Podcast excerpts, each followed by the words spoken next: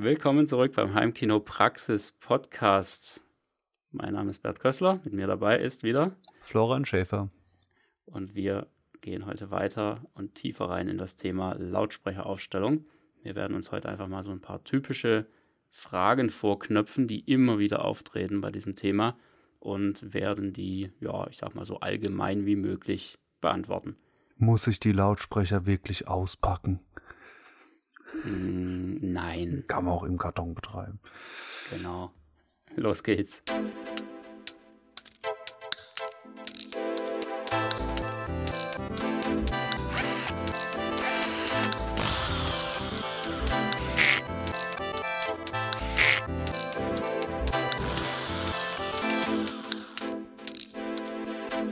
Heimkinopraxis Podcast. Ja, bevor wir heute richtig reinstarten in diese Folge, erstmal ein kleiner Disclaimer. Ja, das ist ganz wichtig an der Stelle. Also alle Tipps, ähm, die wir hier geben können, sind natürlich immer sehr, sehr stark vom Raum und den jeweiligen Gegebenheiten einfach abhängig. Und ja, natürlich eben auch von den Lautsprechern. Und was bei dem einen funktioniert, kann beim anderen eben total falsch sein. Ja, deshalb ist es extrem wichtig, dass da jeder für sich selbst dieses ja, Wissen, dieses Grundverständnis für die Lautsprecheraufstellung auch aufbaut. Ja, einfach um selbst zu verstehen, was man da tut und warum man das Ganze tut. Und ähm, das Ganze eben auch nicht nur im aktuellen Raum anwenden kann, sondern eben auch im, im nächsten Raum, in, in, der nächsten Wohnung oder in der übernächsten Wohnung oder wo auch immer. Ja, und das kann ich an der Stelle auch schon mal vorwegnehmen. Dafür gibt es ähm, von uns gerade auch unser Videotraining zum Thema. Und äh, das findet ihr unter heimkinopraxis.de slash akademie und dann slash Lautsprecheraufstellung. Lautsprecheraufstellung mit Bindestrich dazwischen. Ich verlinke es auch in der Podcast-Beschreibung, aber darauf komme ich dann am Ende nochmal zurück. Wir starten jetzt einfach hier direkt rein. Und ich würde einfach mal so die, die Fragen immer so ein bisschen anteasern oder einfach mal stellen. Und dann schauen wir mal, was wir jeweils dazu möglichst allgemein sagen können. Frage Nummer eins ist aus meiner Sicht auch wirklich eine der, der häufigeren, nämlich wie wichtig ist es, das Stereodreieck genau einzuhalten? Was sagst du denn, wie wichtig ist das? Also speziell für Musik ist es doch erstaunlicherweise ähm, meistens das Optimum. Also zu sagen, auch das ist also total Geschmackssache, ist jetzt eher drum einen heißen Brei drumherum geredet. Also das ist schon ein, ein sinnvolles Ziel. Äh, und wenn abweichen, dann idealerweise symmetrisch. Also zum Beispiel ja, ein Stück näher zusammen oder weiter auseinander und nicht äh, die eine in die Ecke und nah am Bild und die andere zwei Meter weiter außen. Das kann man natürlich auch alles digital noch ausgleichen, aber ich würde sagen, wenn, dann ein bisschen symmetrisch äh, davon abweichen. Ja, sehe ich auch so. Also natürlich grundsätzlich so wenig wie möglich. Das ist äh, schon klar. Und, dann kommt es aber eben wirklich extrem darauf an, wofür man es nutzen will. Du hast jetzt Musik genannt. Das ist halt, ja, dann doch irgendwie so eine Sache, die nimmt man dann sehr, sehr häufig mit rein in sein Heimkino, wenn man den ganzen Aufwand schon betreibt.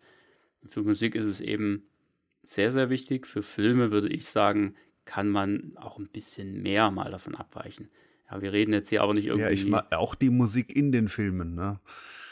Ja, die gibt es natürlich auch, das ist klar. Aber man guckt ja jetzt nicht den Film, um primär die Musik daraus mitzunehmen. Das ist ja eine ganz anderes, ah. andere Herangehensweise oder ja. Von daher ähm, würde ich sagen, man kann da auch schon mal von den berühmten 60 Grad ein bisschen, bisschen spitzer werden, ja, also so im Bereich bis zu, sagen wir mal 55, maximal 50 Grad, würde ich sagen, das kann man auf jeden Fall noch vertragen.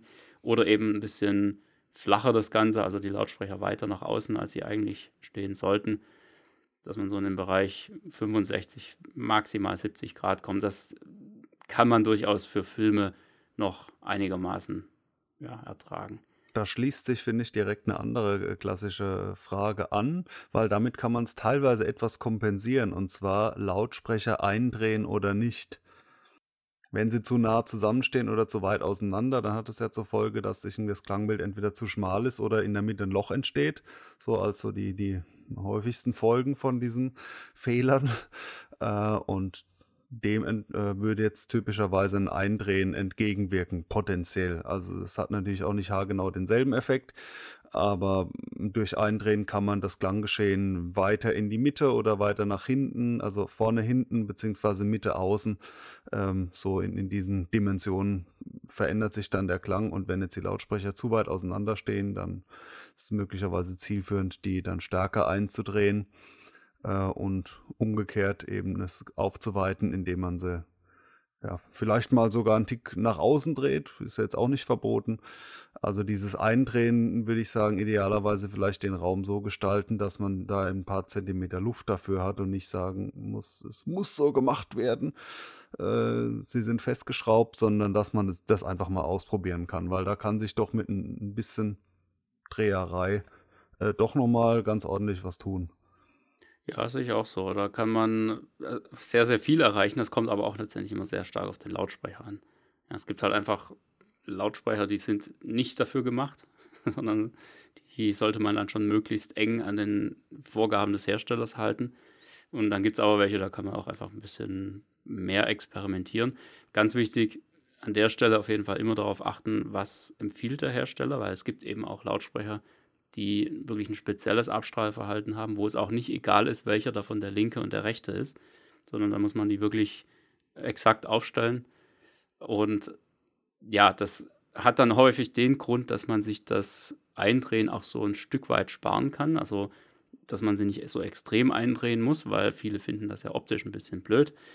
Ja, oder dass man sie eventuell wirklich sogar komplett gerade aufstellen kann, also quasi parallel zu den Seitenwänden, wenn man so will, und sie trotzdem nach innen abstrahlen. Ja, also diese Sachen gibt es und da sollte man auf jeden Fall darauf achten. Das besonders toller Hinweis ist ganz einfach zu erkennen, wenn die Lautsprecher hinten irgendwie mit L und R beschriftet sind. Ja, dann muss man schon mal ein bisschen gucken, was da eigentlich los ist, weil das ist normalerweise jetzt eigentlich nicht der Fall. Aber wenn es so ist, dann darauf achten. Ne? Also grundsätzlich eindrehen, ja, aber immer schauen, was der Hersteller empfiehlt. Ja, auch eine sehr wichtige Frage, die dann sehr, sehr oft aufkommt, ist, wie wichtig ist eigentlich der Wandabstand? Also wie wichtig ist es, Wandabstand einzuhalten? Da würde ich sagen, ist die Antwort so prinzipiell genau die gleiche wie beim Eindrehen. Je nach Herstellerangabe äh, ähm, ähm, erstmal daran halten, weil das ist auf jeden Fall ein extrem wichtiger Parameter. Der Klang verändert sich stark, ob ich jetzt ein gar 0 cm, 50 cm oder 1 Meter Abstand halte, ist ein deutlich anderer Effekt, aber die Lautsprecher sind in der Regel auf, auf eine Position eingestellt. Manchmal gibt es auch noch so Schalter, wo man dann da so, so Aufstellpositionen mit ausgleichen kann, aber auch das äh, ist erstmal versuchen, die Herstellerangaben zu berücksichtigen, beziehungsweise falls die Lautsprecher noch nicht gekauft sind, die vielleicht so auszuwählen, dass es zu der gewünschten Aufstellungsart passt. Also der Klassiker eben, wie, wie gesagt, bin ja der Fan von, von Wandlautsprechern, zumindest im Heimkino, weil da finde ich es oft praktisch. Und da macht es dann in meinen Augen weniger Sinn, sich Standlautsprecher zu holen, bei denen der Hersteller schreibt, optimal ist ein Abstand von 70 Zentimeter zur Wand. Und dann sagen, das will ich aber nicht, ich stelle sie mal direkt an die Wand. Also, ja, was sind die Konsequenzen von dem äh, falschen Wandabstand? Äh, mehr oder weniger Bass. Also je näher an der Wand, desto mehr äh, gibt es da so eine additive Überlagerung, dass eben der Bass dann äh, dicker wird. Das andere Extrem wäre, es gibt keine Rückwand, also das freie Schallfeld und der, der Schall, der nach hinten geht, der entweicht einfach. Und prinzipiell gibt es natürlich auch noch die Auslöschung. Das heißt, je nachdem, in welchen Abstand ich habe, gibt es eine andere Frequenz, die ausgelöscht wird, die äh, ja dem entgegenwirken dann die In-Wall-Lautsprecher, die ja quasi genau an dieser Spiegelfläche da so verbaut sind. Ist jetzt auch alles irgendwo halb so wild, bis auf vielleicht vor allem diesen Fall, also der kommt häufiger vor, dass eben äh, so Stereo-Lautsprecher in die Wand, äh, an die Wand oder noch schlimmer in die Ecke gequetscht werden. Da hatte ich auch schon mal, erinnere ich mich an eine äh, an einen Besuch, wo ich mal ähm, geschäftlich vor, vor x Jahren so einen Arzt besucht hatte, der hatte so eine neue Produktidee und die wollte er mir da irgendwie präsentieren und dann bin ich bei dem da angereist und dann habe ich gesehen, oh, der hat eine äh, ganz tolle Stereoanlage. Ich weiß jetzt nicht mehr die Marke, aber es war schon so 10.000 Euro Klasse oder so. Und dann habe ich dann am Ende gesagt, so, sorry, das würde mich jetzt noch interessieren, kann man mal hier ein Lied anschmeißen. Ähm, und dann so, ja, klar, ganz tolle Lautsprecher und so weiter. Und dann, man spielt, dann macht er die an und dann hat es einfach zum Davonlaufen geklungen. Da habe ich gedacht, ja, okay, meine 1000 Euro Anlage klingt irgendwie besser. Ja, woran hat es gelegen? Weil diese super tollen Lautsprecher, die wurden halt so, sage ich mal, fast schon hinter der Gardine verstaut. So alles, ja, Hauptsache an die Wand. Und äh, da kann man auf jeden Fall in, in diesem Falle ähm, äh, viel kaputt machen und der Wandabstand ist ein, ein Parameter, der auch äh, prinzipiell erstmal wichtig ist. Wie jeder Parameter lässt er sich natürlich ein Stück weit digital wieder ausgleichen. Zu viel Bass, indem der dann runtergeregelt wird, beispielsweise. Ja, sehr gut. Genau. Nächste Frage wäre, wann werden Dipole wirklich benötigt? Das hört man auch sehr, sehr oft, ja, gerade im Surround-Bereich. Die guten alten Dipol-Lautsprecher, also sprich die, die in zwei Richtungen abstrahlen. Da gibt es auch ja, gibt's unterschiedlichste Varianten. Es gibt auch noch die Bipole, aber ja, das wäre jetzt ein Thema für sich. Sagen wir einfach mal der Klassiker. Dipole, Abstrahlung quasi phasenversetzt nach hinten, also beziehungsweise zur, zur einen Seite normal, zur anderen Seite phasenverkehrt, ähm, damit quasi so ein diffuser Klang rüberkommt. Und da gibt es ja eigentlich nicht mehr wirklich einen richtigen Grund heute für Dipole. Das war ja mal ganz, ganz gehypt von, von THX zum einen. Also für THX war es eigentlich mal Pflicht im Surround-Bereich. Das stammt allerdings auch aus einer Zeit noch, ähm, ja, als es eben hinten auch keine diskreten Kanäle so richtig gab und man da eigentlich die Surround-Effekte jetzt auch nur immer so ein bisschen andeuten konnte, rein von den technischen Möglichkeiten her. Und da war das dann eben ja häufig nicht so ganz richtig, was da aus den hinteren Ecken kommt. Deshalb wollte man das immer so ein bisschen diffus haben. Und dabei haben eben Dipole sehr stark geholfen. Das sollte damals so gesehen die, die Schwächen ähm, des äh, Übertragungsformates ausgleichen. Also hinten diskret gab es nicht. Es sollte aber trotzdem eine Klangkulisse entstehen. Also ähm, hat man die passenden Wischiwaschi-Lautsprecher dazu designt, damit auf jeden Fall so die, der hintere Raum irgendwie befüllt wird. Ja. Aber sie haben trotzdem durchaus noch ihren Einsatzzweck heute. Und ähm, das haben wir, glaube ich, auch letztes Mal so ein bisschen schon mal angerissen, das Thema. Ähm, es ist halt im Endeffekt so, wenn man eben gezwungen ist, an der Rückwand zu sitzen, ja, gerade im Wohnzimmerbereich, da ist es häufig die beste Lösung, da wirklich Dipole zu verwenden, anstatt Direktstrahler, die einem da aus der Sitzposition direkt in die Ohren husten, sozusagen. Ja, das ist halt für seitliche Sitzplätze meistens eine ganz schlechte Lösung. Und da können Dipole schon extrem helfen. Vorausgesetzt, und das ist ganz, ganz wichtig, es muss eine entsprechende Reflexionsfläche um die Lautsprecher herum vorhanden sein. Ja? Also es bringt nichts, die Dipole jetzt irgendwie mitten in den Raum reinzustellen und dann irgendwie so die eine Seite nach vorne, die andere nach hinten abstrahlen zu lassen. Das gibt im Endeffekt auch ja, überwiegend Matsche, Klangmatsche.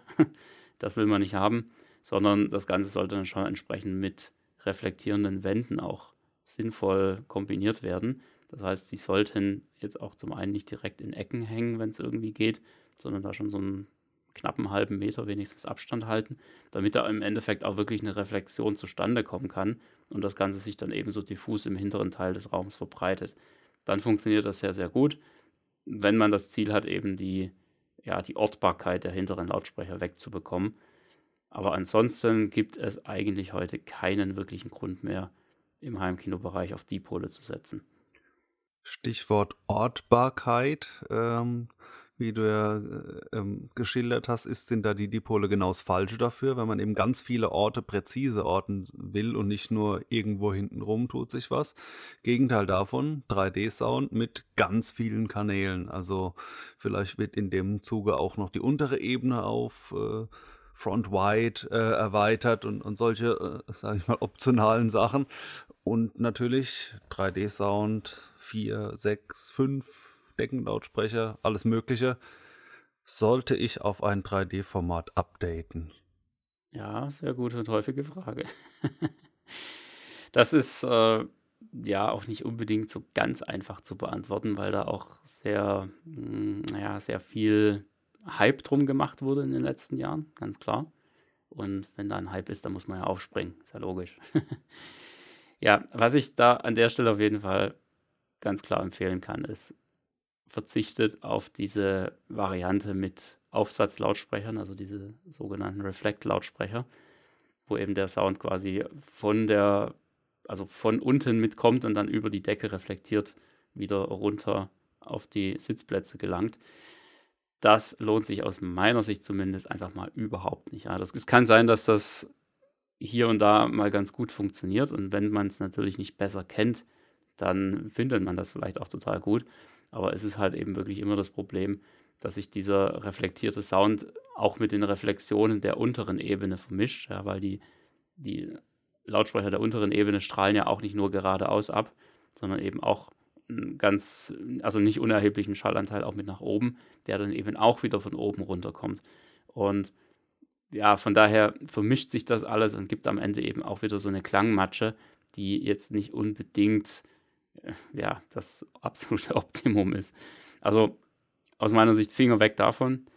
Und ja, wo sich es eben dann erst so richtig lohnt, das Ganze, Update, äh, diese ganze Updaterei mit noch mehr Lautsprechern und noch größeren AV-Receiver, der dann auch wirklich die Kanäle ansteuert, das ist dann der Fall, wenn eben was für die Raumakustik gemacht wurde. Ja, wenn, gerade wenn Deckenreflexionen eben verhindert wurden, dann fängt das Ganze an, sich richtig zu rentieren, weil in dem Moment kann man dann eben auch wirklich erst entscheiden oder vom Gehör her entscheiden, ja, war das jetzt wirklich gerade ein Effekt von oben oder war das gerade irgendwas, was, naja, so irgendwie undefinierbar aus dem Raum kam. Das und an der Stelle gibt es so ein paar schöne äh, paradoxe Fehlschlüsse, die, wenn man so rauskristallisiert, häufiger gemacht werden. Zum einen so die Aussage, mein 5.1-System klingt unpräzise, ähm, dann rüste ich mal auf 3D-Sound auf, damit es besser wird. Was gewissermaßen genau die falsche Richtung ist. So, äh, das 5.1 ist schon Schrott, dann mache ich einfach noch mehr und dann die Hoffnung, es wird irgendwie besser. Und andersrum, wenn man den Weg, den empfohlenen Weg beschreitet und nach 5.1 erstmal Raumakustik macht, mit dem Ziel, danach 3D-Sound zu machen, dann kann durchaus der Effekt auftreten, wenn die Raumakustik optimiert ist. Jetzt brauche ich gar keinen 3D-Sound mehr, weil auch das schon mal eine mega Verbesserung äh, bewirkt hat oder natürlich dann die, die Krönung dann noch dazu 3D-Sound zu machen. Aber der Effekt von einer guten Raumakustik gegenüber äh, keine Akustikbehandlung für diejenigen, die es noch nicht gehört haben, also ähm, man kann es nur unterschätzen.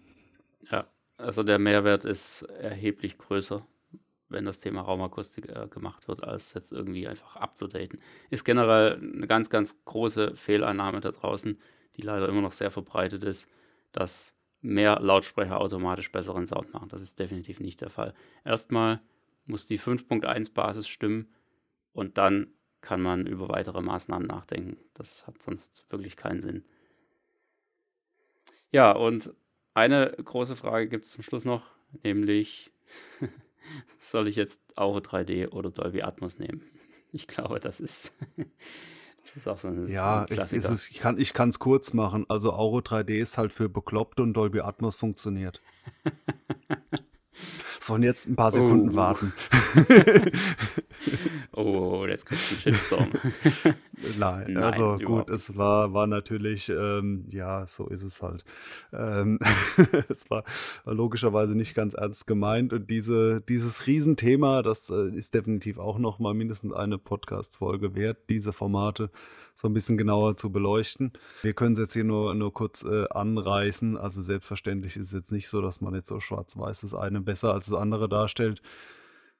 Grundsätzlich gibt es so ein paar Hauptunterschiede, die sicher eben schon mal aufgefallen sind, der sich damit etwas, etwas befasst hat. Und zwar, dass eben contentmäßig logischerweise Dolby Atmos ganz stark dominiert. Also wer jetzt irgendwie Wert drauf legt, da so nativ die Kanäle zu bespielen, rein vom Grundgedanken, wird damit besser fahren und äh, dagegen wiederum äh, Auro 3D und natürlich auch je nach Receiver-Modell ähm, mehr Einstellmöglichkeiten bietet, beziehungsweise gegebenenfalls den stärkeren Effekt und, aber ist auch so ein bisschen Geschmackssache, äh, den äh, kräftigeren Abmixer, wenn man so will. Also, wobei bei Dolby Atmos der Abmixer, den ich zumindest hier zu Hause habe, mit dem Yamaha, will ich sagen, der taugt nix, aber da gibt es immerhin ja noch Neural X.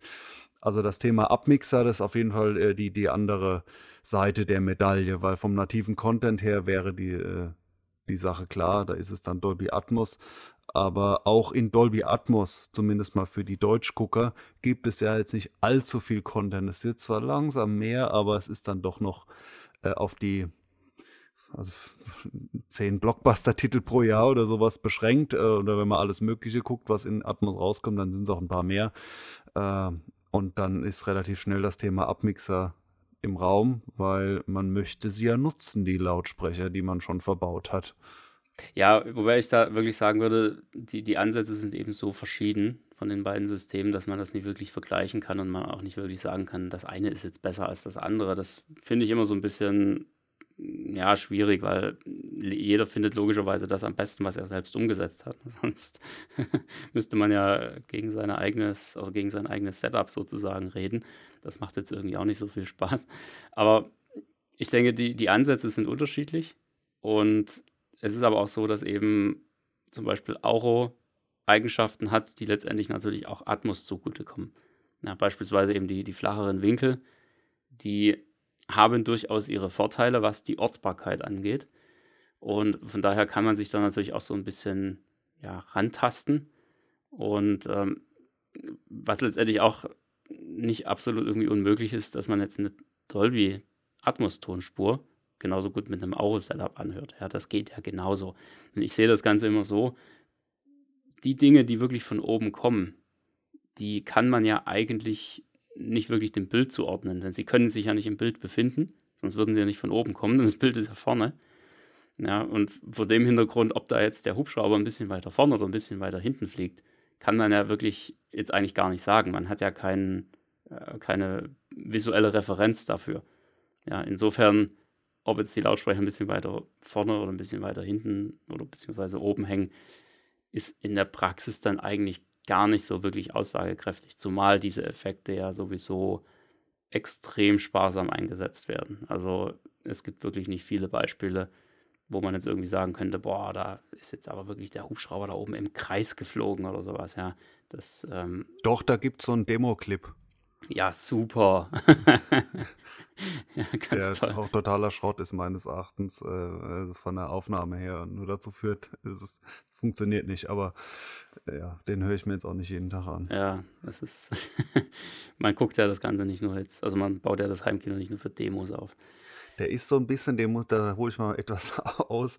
Also so wurde der zwar nicht aufgenommen, weil das, der ist natürlich artifiziell erstellt worden, aber das ist so ein ähnlicher Effekt wie, ich war mal auf so einer, so einer äh, ja, Tonaufnahme, irgendwie Tagung und da ging es auch um Surround-Aufnahmen. Also manche denken ja, dass das mit X Mikrofonen aufgenommen wird. Wird es in der Regel ja nicht, sondern es werden ja einzelne kleine Soundclips irgendwo schön verteilt im Raum, nachträglich. Aber es gibt auch diese Mikrofone für Surround-Mikrofon aufnehmen, Atmo in der Natur. Ist eher exotisch, gibt's aber. Und normalerweise hat man ja, wenn man im Freien ist, schon mal so einen Windschutz drumherum äh, weil sonst das sofort hier diesen hier machen würde. Weiß nicht, ob man es gehört hat. Ich habe versucht, ins Mikro zu pusten. Ähm, also sprich, es ist so ein Korb drumherum und wenn da mehrere Mikrofonkapseln sind, dann wird der Korb natürlich entsprechend größer, weil für eine bestimmte Art von Stereophonie oder Surroundophonie, oder wie es dann heißt, ähm, ja, sollen die Mikros ja auch noch auseinander sein. Das ist ja nicht das XY-Schema, sondern anderes. Also sprich, man, man schleppt eher so eine Art äh, Korbballon mit sich rum. Ja, das sieht sehr witzig und, aus. Ja, und es ist natürlich schon relativ immobil auch. Und äh, ein Effekt, der im, bei Filmen typischerweise auch gefaked wird natürlich, aber äh, den man so kennt, eine Fliege fliegt durch den Raum. Ja, ist also so eine, der Klassiker, aber funktioniert echt gut, wenn er künstlich gemacht wird, weil wenn man dieses äh, Kreuz so baut, wie es hat auch der, der, eine Turmmeister so vorgestellt, ja, der, der Klassiker, wie es halt losgeht, denkt man, ui, jetzt äh, Jetzt kommt die Fliege, die surrt einmal um diesen Korb drumherum. Wunderbares Surround-Erlebnis. Und wie hört sich das an? Bzz, bzz, bzz. Ja, weil sie, sie kommt nämlich immer an einem Mikro ja. kurz vorbei und dazwischen ist vergleichsweise Ruhe. Ja, und das ist natürlich nicht das, was man möchte. ja, aber so ähnlich ähm, kommt diese Hubschrauber-Demo äh, auch äh, einher. Also die ist meines Erachtens, äh, ja, die ist zum Scheitern verurteilt, so ein bisschen vom Effekt her. Ist jetzt nicht genau aufs Gleiche zurückzuführen, aber fiel mir gerade ein. Ja, es muss halt für jeden Anwendungsfall immer die richtige Technik eingesetzt werden. Deshalb ist es da aus meiner Sicht auch nicht irgendwie zielführend, jetzt zu sagen, das eine System ist besser, das andere ist aber nicht so gut. Ja, objektbasiert wie Dolby Atmos hat seine Vorteile, aber genauso das kanalbasierte von Auro 3D hat seine Vorteile. Und ich denke, das muss es eben auch entsprechend ausgespielt werden. Das ist ganz entscheidend an der Stelle. Ja, letztendlich ist es dann aber so, also was die Aufstellung angeht, dass einem der Raum auch so ein bisschen die Entscheidung abnimmt. Also das ist zumindest eine Sache, die ich sehr häufig feststelle. Denn es gibt einfach Räume, da drängt sich ein bestimmtes Lautsprecher-Layout von vornherein einfach schon auf. Und das kann zum Beispiel eben wirklich auch das Wohnzimmer sein, wo die Winkelvorgaben von Auro 3D beispielsweise einem wirklich sehr, sehr gut in die Karten spielen können, während Dolby Atmos ja häufig ein bisschen na, ich sage mal, erzwungen werden muss. Gerade was die hinteren High-Lautsprecher angeht oder Top-Lautsprecher eigentlich. Ähm, die hängen halt häufig in idealerweise in so einem Winkel, wo, wo man hinten gar nicht mehr so richtig den Platz dafür findet oder wo sie dann schon nicht mehr an der Decke hängen, sondern an der Rückwand. Ja, und damit eben schon wieder sehr weit runterkommen und dann ist schon wieder die Frage, hm, lohnt sich das jetzt überhaupt noch? Kommen die da nicht zu nah an die Surround-Lautsprecher ran oder an die Back-Surrounds? Und da muss man schon ein bisschen aufpassen, was man da macht und da jetzt nicht irgendwie ja eben so ein, so ein Lautsprecher-Overkill sozusagen zu haben am Ende, der aber eigentlich gar nichts mehr bringt. Ja, vor dem Hintergrund muss man da ein bisschen aufpassen. Ich denke, was man da auch noch erwähnen muss zum Schluss, ist so das ja mittlerweile sehr bekannte und beliebte One-for-All-Setup. Ja, das heißt, die quasi der Mix aus Dolby Atmos und Auro 3D oder eigentlich aus allen Systemen um sozusagen das Beste von allen Systemen mitzunehmen. Aber ja, das ist, denke ich, auf jeden Fall genug Stoff für eine eigene Folge. Da werden wir auf jeden Fall nochmal was machen zu dem Thema. Shampoo und Spülung in einem. Ja, genau. Kann man durchaus mal machen. ja, super. Ich habe es ja letztes Mal schon erwähnt. Ähm, es gibt ein System oder eine ja, strukturierte Vorgehensweise, nach der man letztendlich die richtige Aufstellung für die Lautsprecher in eigentlich nahezu jedem Raum finden kann. Und äh, wir können das aber eben nicht im Podcast erklären, weil das eben, das, also zum einen würde das den Rahmen hier sprengen, das, das macht man nicht mal so kurz in einer halben Stunde. Und ähm, ein Podcast ist halt leider jetzt auch kein visuelles Medium und das bringt jetzt auch nichts, wenn wir da einen Haufen Bilder anhängen oder sowas. Deshalb ähm, also diese, diese Vorgehensweise, ich nenne das so ein bisschen das, nenne das mein persönliches Geheimrezept, ähm, wie ich das einfach schon hunderte Male gemacht habe. Ähm, oder wie, das ist halt so aus der Praxis entstanden. Ähm, das ist Bestandteil von unserem Videotraining zum Thema Lautsprecheraufstellung. Das, das findet ihr unter heimkinopraxis.de slash akademie slash Lautsprecher-Aufstellung das einfach mal kurz reinhacken in den Browser oder einfach in der Podcast-Beschreibung auf den Link klicken, dann kommt ihr da direkt hin. Und dieses Videotraining ist ein kompletter Durchlauf durch das Thema Lautsprecheraufstellung. Also das heißt, da sind alle Basics erstmal drin, ja, wie die gängigen Systeme aussehen, also wie die Vorgaben von Dolby, Auro und so weiter sind, wie die zu verstehen sind. Dann haben wir da diverse Beispiele drin, wie man die Aufstellung in verschiedenen Räumen praktisch umsetzt. Also da sind auch eben so nicht jetzt nur reine Heimkinoräume dabei, sondern eben auch so diese typischen ja, Wohnzimmer-Problemfälle. Das ist extrem interessant, einfach für jeden, der sich da ein bisschen reinfinden will. Und dann geht es eben so um die Spezialitäten der 3D-Formate im Detail. Also Dolby Atmos, Auro 3D und auch DTSX. Die ja, gehören ja irgendwie so alle heute mit zum Programm, kann man sagen. Und dann gehen wir natürlich auch auf weitere typische Problemfälle ein, ja, insbesondere im Surround-Bereich und, und was Dipole und so angeht, weil das eben einfach bei vielen Leuten so den größten Schmerz, sage ich mal, auslöst, wenn sie an die Sache rangehen. Also, wenn euch das interessiert, wenn ihr dann noch nicht topfit seid in dem Bereich, dann holt euch dieses Training am besten. Ja, wenn wenn ihr es noch nicht habt, äh, wenn ihr die, die, ich sag mal, die geringsten Zweifel daran habt, ja, dass ihr schon absolute Profis im Bereich Lautsprecheraufstellung seid, da wird definitiv jeder noch wahnsinnig viel Neues lernen können. Heimkinopraxis.de slash Akademie slash Lautsprecher minus Aufstellung. Da findet ihr das Ding.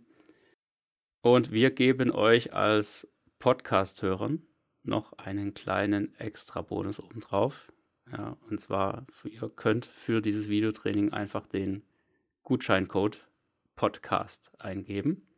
Dann gibt es nochmal 20% Rabatt obendrauf. Das Ganze gilt für 14 Tage ab dem Erscheinen dieser Folge. Und dann könnt ihr euch das auf jeden Fall überlegen, ob das was für euch ist. 20% auf alles. Na, nicht auf alles. Außer Tiernahrung. So, wir kommen zum Filmtipp.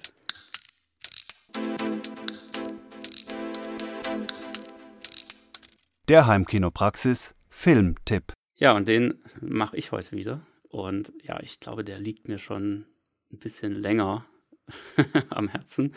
Den will ich auf jeden Fall geben, weil es ist ein, äh, ich würde mal sagen, etwas besonderer Film.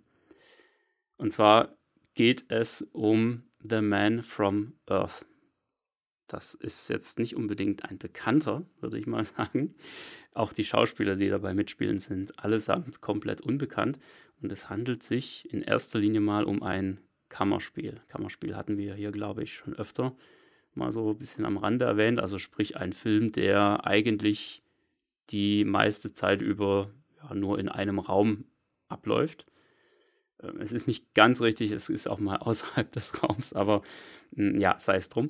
Es ist trotzdem ein Kammerspiel, äh, weil eben die Handlung jetzt nicht irgendwie sich über ja, zig äh, Gebiete erstreckt oder von hier nach da springt oder sowas, sondern es läuft einfach ganz gemütlich äh, ab und plätschert vor sich hin. Finde ich immer sehr interessant, diesen Ansatz. Und The Man from Earth ist deshalb so interessant, weil der Film ein interessantes Gedankenspiel beinhaltet. Ja, da ist also ein, ich kann da, denke ich, einfach mal den Anfang so ein bisschen erzählen, das nimmt jetzt nichts vorweg. Da ist ein äh, Mann, der zieht weg von da, wo er wohnt.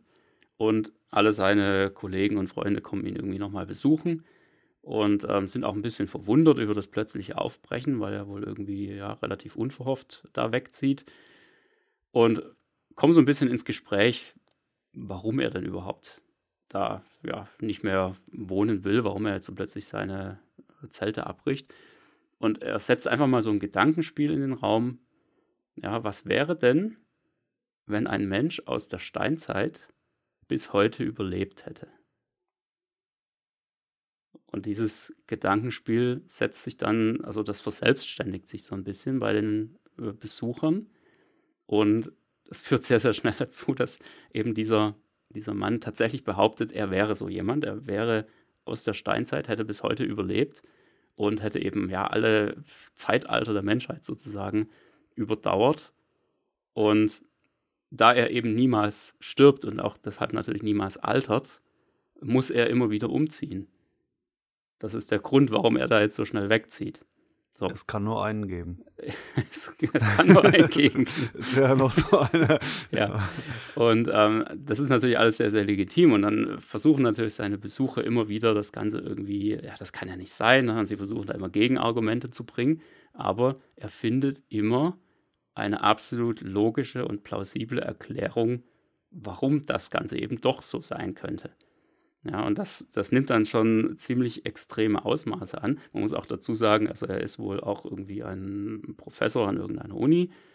Ja, und ähm, die meisten seiner Freunde sind auch mehr oder weniger Wissenschaftler aus verschiedenen Fachgebieten. Das heißt, sie können da auch sehr, sehr interessante Fragen natürlich stellen und, und entsprechende Argumente bringen. Das ist also alles dann nicht so ganz weit hergeholt.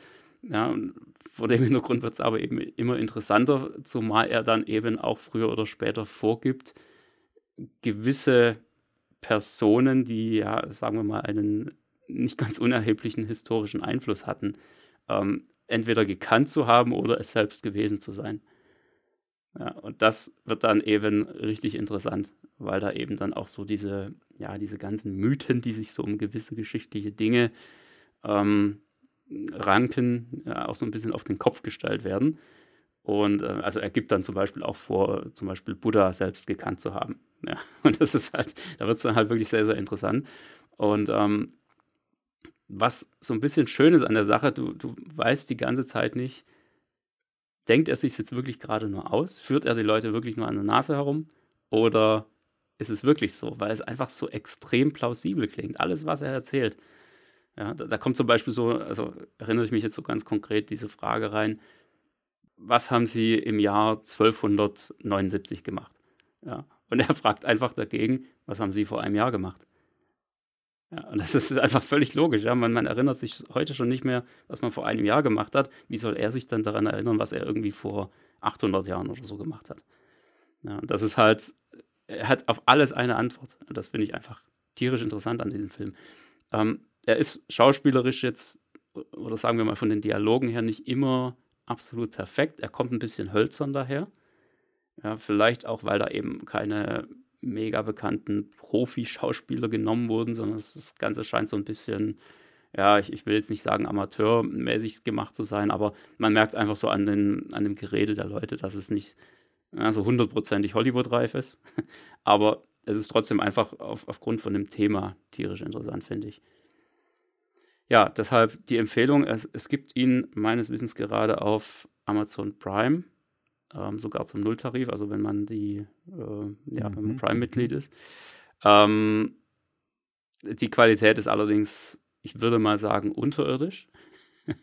Aber man kann sich das trotzdem mal antun. Also das kann man auch im Röhrenfernseher angucken, das sieht da auch noch ganz gut aus. Ach so, hat das dann Amazon nochmal gequält, das Ganze? Ja, das ist schon, ich glaube, der, der ist auch irgendwie nicht so wirklich fürs Kino so richtig gemacht worden. Also zumindest ist er hier in Deutschland auch nicht im Kino erschienen. Das ist so eine Direct-to-DVD-Geschichte. Ne? Ähm, aber es ist auch ein, also ich habe ihn leider nicht gesehen, aber es ist auch so einer von den Filmen, die auch dafür bekannt wurden, dann doch einen vergleichsweise großen Erfolg gehabt zu haben mit extrem geringem Budget. Das also schon, ja, das waren glaube ich zwei Millionen oder so, ne? 200.000. Äh, doch nur so wenig, okay. Ja, ja. das ist für einen Film ja gar nichts. Also ja, da kriegst du ja gerade mal die Verpflegung hin, so ungefähr. Ja, genau. Ähm, und, und da gibt es ja noch die von Blair Witch Project, Paranormal Activity oder vielleicht sogar irgendwie Mad Max, noch so ein paar Filme, die, die halt in die Ewigkeit eingegangen sind und äh, ein hundertfaches oder sowas. Also ganz so, so doll hat das irgendwie jetzt, glaube ich, auch nicht geschafft, aber es ist doch ein, äh, ein sehr respektables, äh, weiß ich gar nicht, ob es Erstlingswerk ist oder was auch immer, äh, auf jeden Fall ein von einer eher unbekannten Truppe, die vor allem ja so wie sich's anhört mit einer guten Idee. Ne? Ja, Und absolut. Das ist ja genau, genau das, was man bei diversen äh, 400 Millionen Dollar Filmen so vermisst. ne? ja. ja. deshalb auch die Empfehlung. Ja. Also gerade wenn ihr da reinschaut, dann lasst euch bitte nicht von der Qualität irgendwie abschrecken es ist wirklich äh, in, in, großen, über große Teile des Films hinweg einfach viel zu dunkel. Der Kontrast ist einfach auch viel zu schlecht, beziehungsweise er ist zu hoch. Ja, also das versumpft alles total im Schwarz und hat so richtige schöne Komprimierungsartefakte und so. Also es ist wirklich unterirdisch, aber schaut euch den trotzdem an. Alles, was nicht abgesoffen ist, ist ausgebrannt. Ja, also auf die Art, genau. Ja, zumal der Film ja auch äh, die meiste Zeit über in der Abenddämmerung, beziehungsweise dann auch in der Nacht spielt, am ja, Kaminfeuer. Und das ist halt einfach, ja, total daneben gegangen. Ich weiß nicht, ob es da irgendwie eine, eine vernünftige DVD-Version oder sowas gibt. Hm, Schaue ich mal, vielleicht kann ich es dann auf jeden Fall auch noch verlinken. Ansonsten Amazon Prime gerade wieder ja, im Paket enthalten. Und von daher definitiv ein Blick wert. The Man from Earth aus dem Jahr 2007. Sehr schön, werde ich mir auf jeden Fall äh, anschauen. Dann wäre dann das nächste Mal mal wieder haben wir überhaupt schon mal gehabt, also eine Empfehlung mit so Multimilliarden-Dollar-Film ja, genau. Mal wieder ein angebracht, aber, aber die kennt ja dann wiederum jeder. Das ist dann, äh, glaube ich, eher da so der Haken. Naja, wir werden uns auch einen schönen äh, Filmtipp fürs nächste Mal äh, einfallen lassen. Bis dahin. Macht's gut.